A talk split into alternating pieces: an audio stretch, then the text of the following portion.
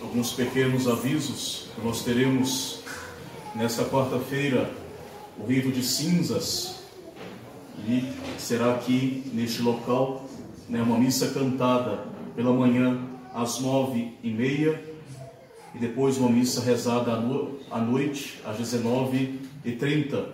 Não é um dia de preceito, mas é o início da sagrada quaresma. Se quiserem bem iniciar a quaresma pelo rito das cinzas, nós teremos então nove e meia da manhã, não confundir os horários, nove e meia da manhã a missa cantada, depois dezenove e trinta pela noite somente a missa rezada. É também durante as sextas-feiras da quaresma, para que conseguirem, nós teremos aqui, antes da missa, o exercício também da via sacra a partir das 18h30. Lembrando que a quarta-feira de cinzas é um dia de penitência, de jejum e de abstinência. Então, todos os católicos são chamados a se unir a Cristo, né, padecente, através do jejum e da abstinência de carne nesta próxima quarta-feira de cinzas.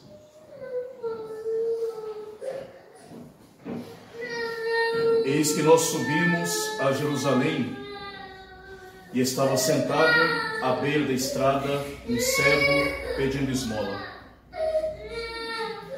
O Evangelho da quinquagésima, ele tem dois quadros principais que se seguem durante a narração do Evangelho. Dois quadros em situações bem diferentes, mas unidas entre si.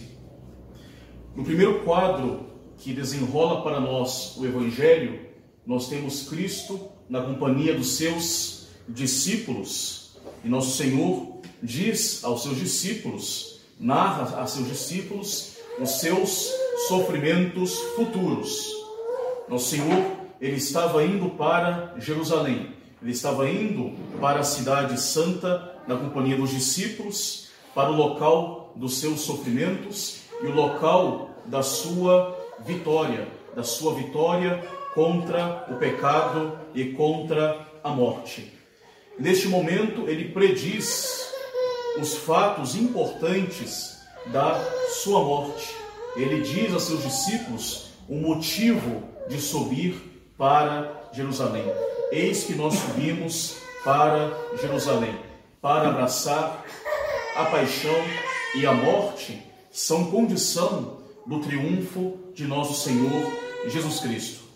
E nosso Senhor, durante a sua vida, várias vezes anuncia, fala do fato da sua paixão e da sua morte, fala do seu grande dia, o dia tão esperado, o dia do qual ele tem sede, o dia em que ele há de cumprir a redenção do gênero humano. E nosso Senhor, ele diz, ele narra a seus discípulos, anuncia os fatos da sua paixão para lhes preparar, para anunciar e dar coragem para que eles, diante desses fatos já anunciados, quando vierem, eles permaneçam firmes na fé e suportem tudo que, tudo que vai acontecer. Ele também prediz a sua paixão para mostrar a liberdade com a qual ele abraça esse mistério da sua paixão. Nós vemos Cristo, nós veremos também pela liturgia, Cristo na sua paixão, nos sofrimentos mais atrozes, nas, diante das atitudes mais bárbaras do povo, abandonado dos seus discípulos, preso, conduzido, amarrado, e ao mesmo tempo ele, a, a fé nos diz, mesmo ele prova isso a seus discípulos, que ele abraça todos esses tormentos, essas amarras, ele se deixa conduzir livremente. Ele está ali de toda com toda a liberdade. Ele podemos dizer mesmo que ele é o mestre daquela situação. E ele mostra que subindo para Jerusalém ao encontro desses tormentos, ele está abraçando isso de forma livre. Não são as amarras que o prendem e o levam para a paixão, para a cruz, é ele mesmo, livremente, que se deixa amarrar e que conduz a si mesmo. É o amor por Deus e pelos homens, na verdade, que o amarram de tal forma e o levam para consumir este sacrifício redentor, que é uma prova imensa do amor de Deus por nós. Se ele vai preso, né, aparentemente preso, é prova que ele vai voluntariamente, porque um Deus não deixaria se prender tão facilmente por cordas tão fracas humanas. Se ele vai preso, prova que ele vai voluntariamente. Ele se abandona, ele se deixa prender, ele se deixa conduzir pelas mãos dos seus algozes. E mesmo anunciando a seus discípulos: Eis que eu vou para Jerusalém e vai acontecer isso tudo, mostrando que ele quer que isso aconteça. Isso tem um propósito muito, muito maior, simbolizado por esse segundo quadro da narrativa do Evangelho de hoje. E a igreja, ela nos coloca os ouvidos nas portas da quaresma, o anúncio da paixão, lembrando que nós também devemos subir a Jerusalém. Cristo nos convida, eis que subimos a Jerusalém, através, misticamente, através da liturgia da igreja, através da quaresma, através dos exercícios quaresmais. Eis que nós subimos a Jerusalém.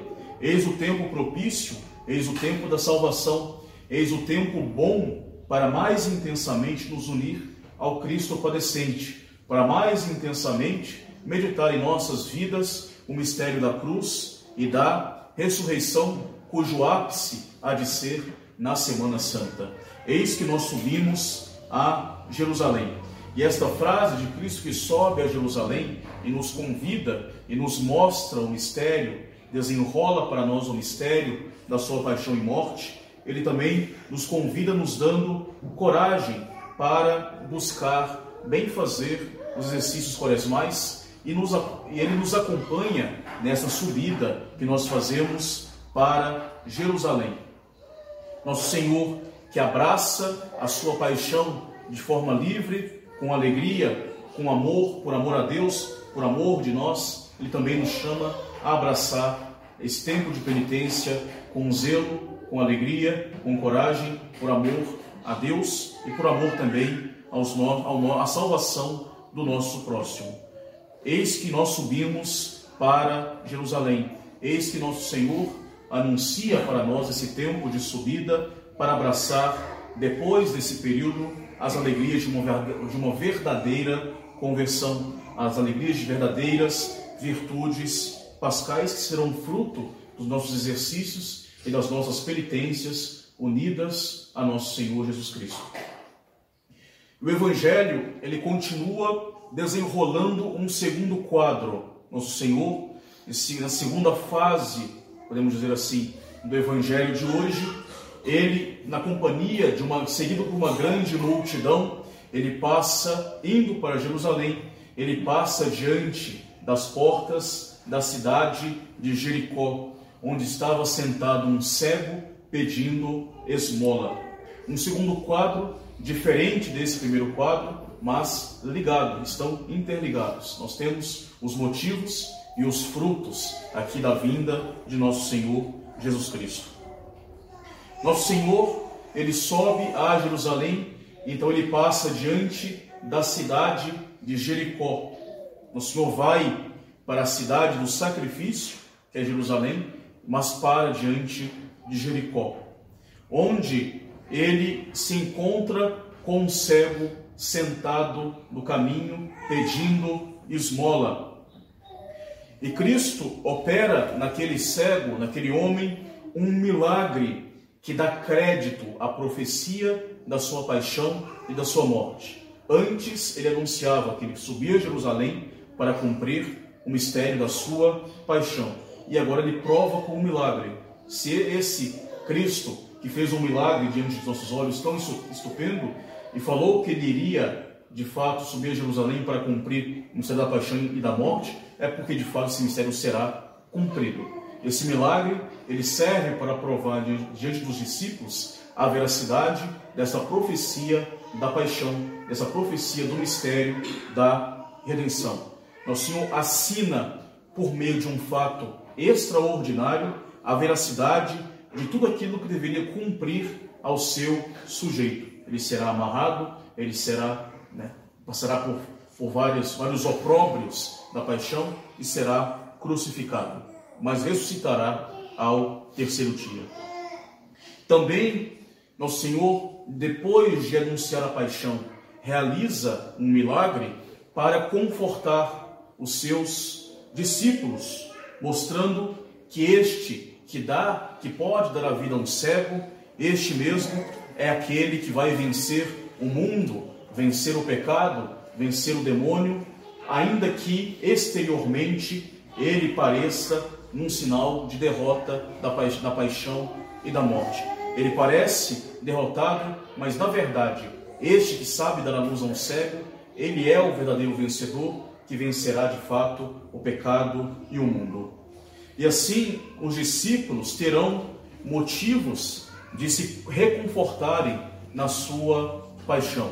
Esse que prova que é o Filho de Deus, este que passará depois através do mistério da paixão, ele continua sendo este mesmo Filho de Deus Todo-Poderoso. Nosso Senhor então encontra este cego sentado no meio da estrada.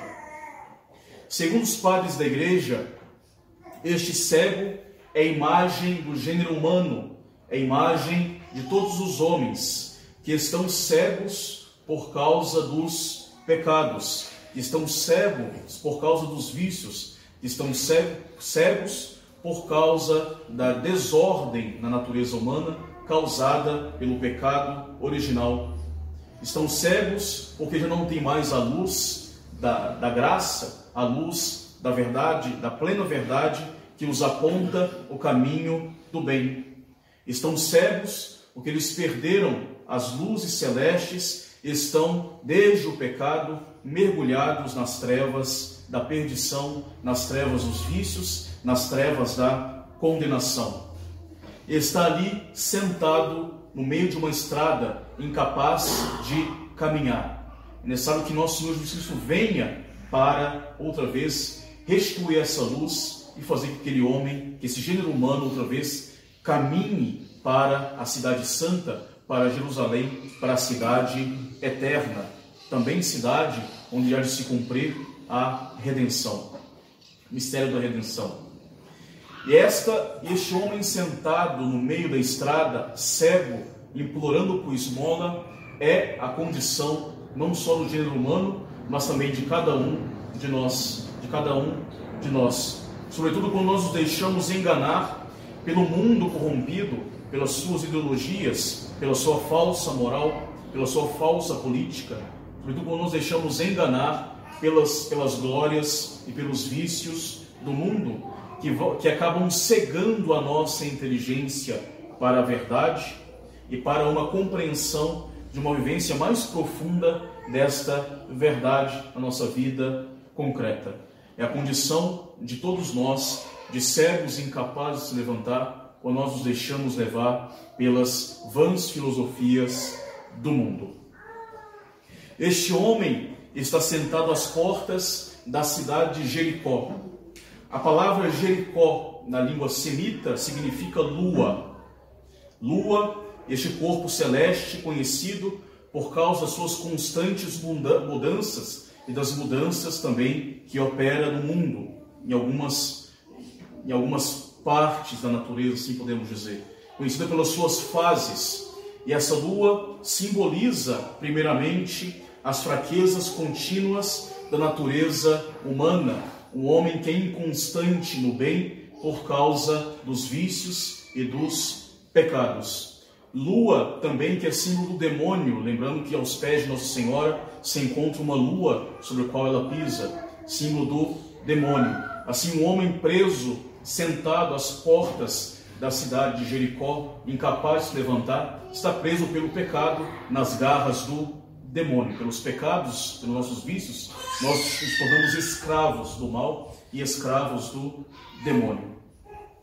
É nesse momento passando por Jericó, nosso Senhor, ele para. Nosso Senhor, ele não, não se deixa, ele, ele volta-se para, para o homem, ele não, ele não está alheio às necessidades as nossas necessidades, as dificuldades do homem. Aquele cego que, não, que por ser cego não vê, não consegue enxergar a verdade, está diante do caminho e não consegue caminhar, está preso nas garras do pecado, da morte, do demônio, não consegue se levantar por si mesmo, ele precisa de Cristo.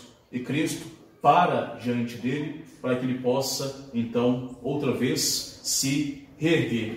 É justamente o momento que nosso Senhor se aproxima da cidade de Jericó, é que o cego recebe outra vez a luz. É Cristo, é nosso Salvador. É Ele que vem para nos tirar das garras do pecado, da morte e nos mostrar a luz da verdade. É somente com a passagem de Cristo que aquele homem consegue outra vez se levantar, enxergar e caminhar rumo a Jerusalém, que é ao mesmo tempo a cidade do sacrifício e a cidade celeste, a cidade santa, a cidade eterna.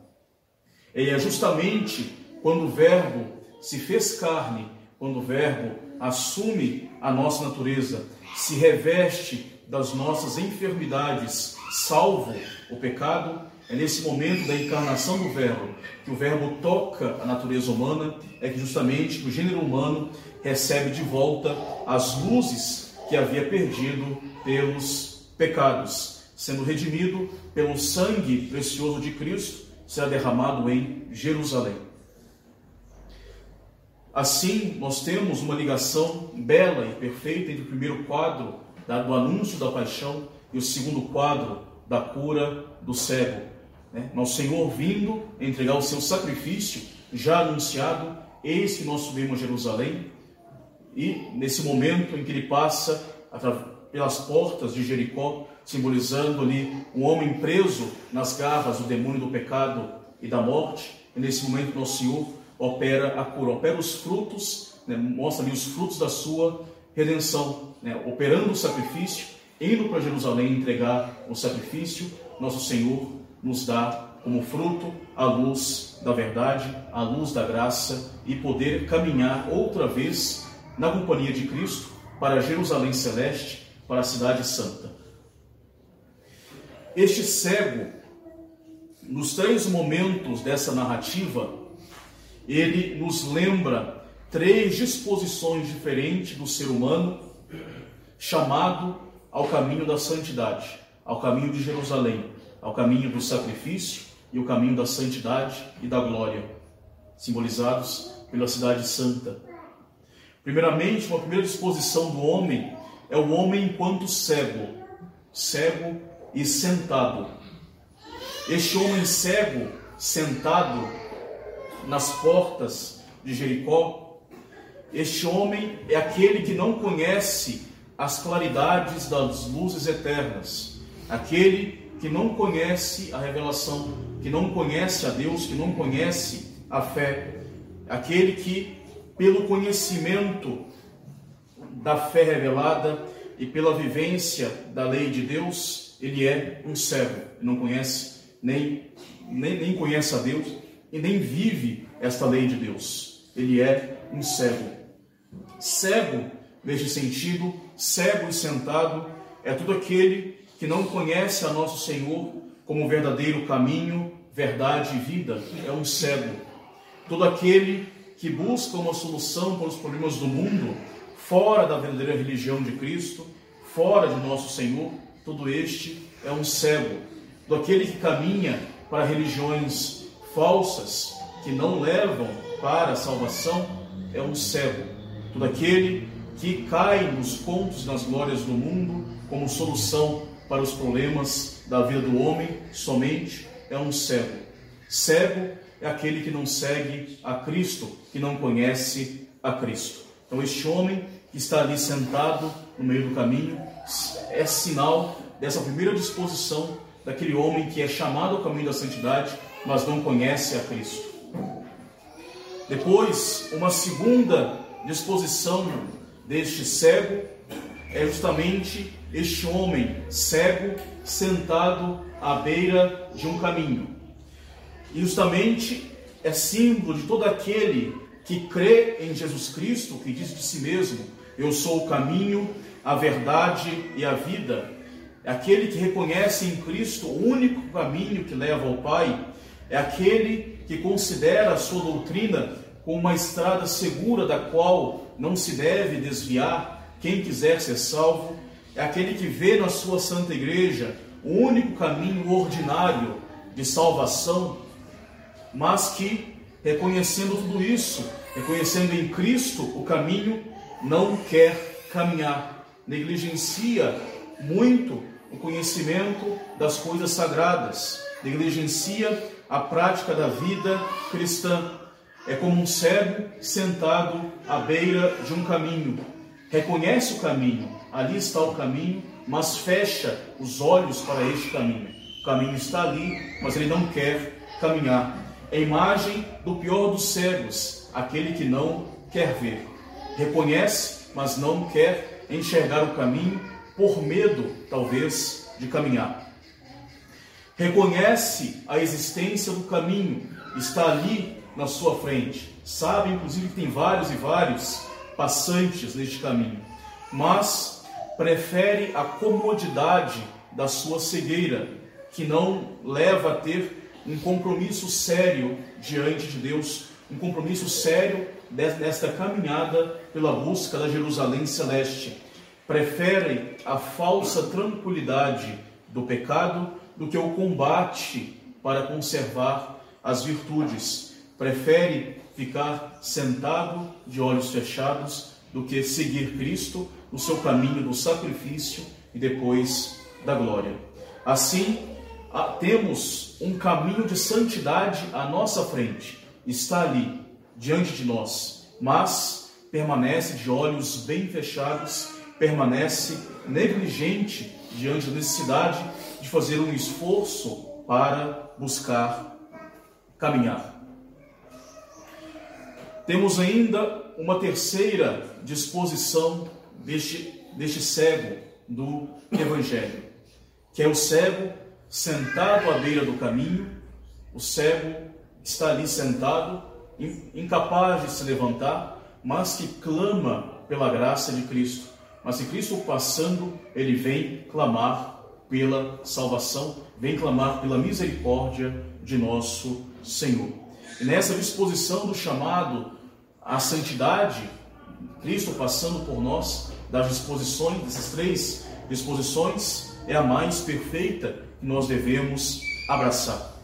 E esta atitude é de todo aquele que crê em Jesus Cristo como caminho da salvação, está ali sentado diante do caminho que é Cristo, se reconhece como pecador e que, se reconhecendo o pecador, ele não se acomoda, mas ele roga sem cessar a Deus as graças tão necessárias para se levantar, para caminhar na vida cristã. É como esse cego sentado no caminho, mas que grita por uma esmola daqueles que passam, grita pelas graças que vêm de nosso Senhor Jesus Cristo.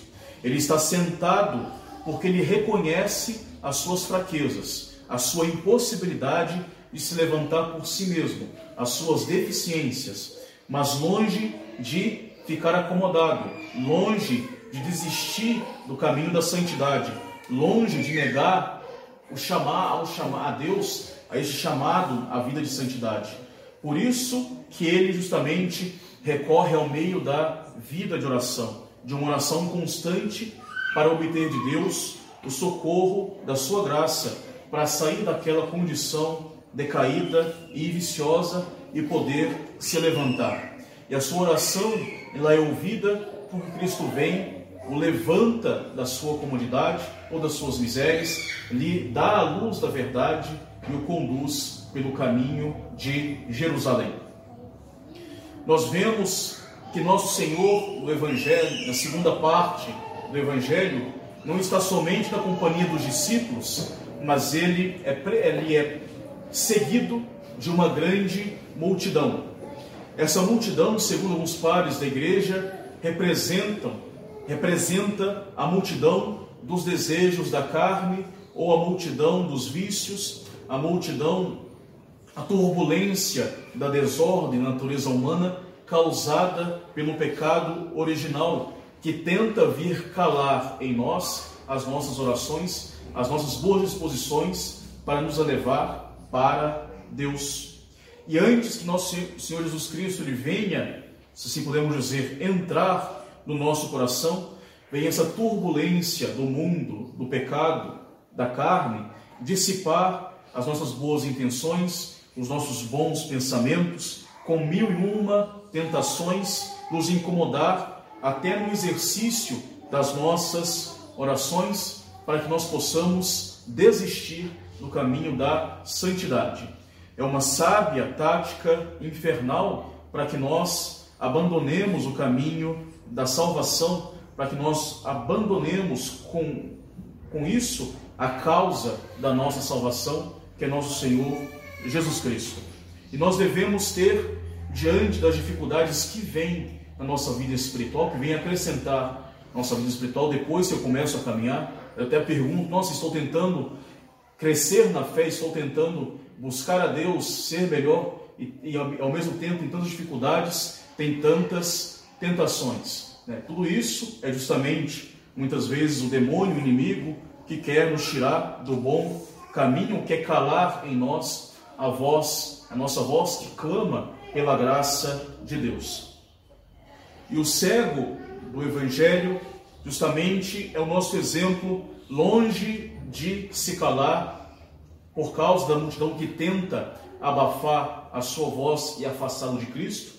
É justamente neste momento que ele começa a gritar muito e muito mais alto: Cristo, filho de Davi, Jesus, filho de Davi, tem de piedade de mim. Mais, mais e mais tentavam abafar a sua voz, mais alto ele clamava. E assim também deve ser na nossa vida espiritual. Tanto mais o cristão é incomodado pela agitação dos maus pensamentos, pelo tumulto das tentações, pelas perseguições do mundo, mais e mais ele deve clamar mais alto as suas convicções, sem respeito humano algum. Mais e mais ele deve clamar e lutar pela sua fé. Mais e mais ele deve resistir a essas tentações contra a sua fé. Mais e mais ele deve perseverar na oração e numa oração ainda mais fervorosa, ainda mais intensa, tanto mais intensa forem as perseguições, a tentação e mesmo o pensamento de desânimo. Assim, esse cego, ele deve ser para nós um exemplo na perseverança, na nossa fé, nas virtudes e também na nossa vida de oração, quando nós somos incomodados pelas perseguições, pelas tentações, pelo, ou pelo por um certo desânimo. E justamente perseverantes nas orações, perseverando na vida de oração, clamando ainda mais alto as nossas convicções, clamando ainda mais alto no meio do mundo a nossa fé, clamando ainda mais alto, clamando ainda mais alto a, a prática da nossa fé, a importância das virtudes, esta ligação necessária com, com Cristo, com o seu Evangelho, perseverante nessa vida de oração, não, não nos deixando levar pelas, pela vida mundana, é justamente no meio das mais intensas tribulações do, causadas pelo mundo, pelo demônio, ou pelas nossas paixões, é que nós perseveremos nosso Senhor passar ao nosso lado. Tanto mais seremos perseverantes na oração, sobretudo, mais facilmente nós iremos perceber que Cristo passa do nosso lado e que Ele vem até nós para nos levantar por causa da insistência das nossas súplicas e nos dá esta paz necessária para tranquilizar a nossa alma esta graça necessária para nos livrar do desespero, nos dando mais confiança na providência e ainda nos dando aquilo que é mais importante, abrindo os nossos olhos cada vez mais para a luz da verdade, para a luz, para aquele caminho que nos leva para Jerusalém celeste, para a luz da graça que nos faz filhos de Deus, que nós havíamos perdido por causa dos nossos pecados original e os nossos pecados pessoais. E assim nós temos essa bela união entre esses dois quadros do Evangelho. Cristo anuncia a sua paixão e vai até Jerusalém cumprir a sua paixão.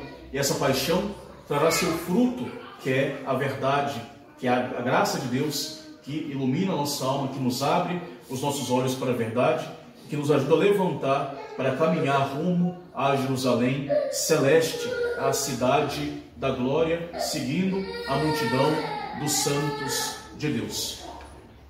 É um evangelho bonito e que nos faz bem entrar no espírito da quaresma, bem nas portas da quaresma, e coloca diante dos nossos olhos o, o fundo deste tempo litúrgico. Nós vamos na quaresma com, mai, com maior amor, maior intensidade, meditar o mistério da paixão, o mistério da redenção, desse Deus que, para nos resgatar das garras do demônio, para nos levantar, para nos tirar da nossa cegueira. Ele se encarna, ele vem até a nossa, até nós, perdidos no caminho da salvação, perdidos no caminho do mundo, para devolver à nossa humanidade decaída a possibilidade de um dia, outra vez, marchar rumo a Jerusalém celeste e de contemplar a luz da face de Deus. E um evangelho também que está aqui para nos lembrar a necessidade de vivermos mais intensamente o mistério da redenção através da prática dos exercícios quaresmais. Eis que nós subimos para Jerusalém. Eis que nosso Senhor nos chama para abraçar as cruzes que nós escolhemos praticar pelos exercícios quaresmais e ainda mais as cruzes que a providência nos dá na nossa vida para que nós possamos carregar e conseguir méritos para o céu. Nosso Senhor, lembremos sempre, não deixará de estar do nosso lado. Ele não deixará de ouvir a voz das nossas súplicas e saberá vir ao nosso encontro, retribuir abundantemente pelas obras e exercícios quaresmais nós cumprirmos bem com o verdadeiro propósito de mudança de vida, de amor de Deus e de amor pelo próximo. Ele virá certamente depois dos exercícios bem feitos, nos dará mais luzes necessárias, abrirá mais ainda os nossos olhos para abraçar a sua verdade e a sua verdade praticamente na nossa vida. Louvado seja o nosso Senhor Jesus Cristo. Em nome do Pai, do Filho e do Espírito Santo. Amém.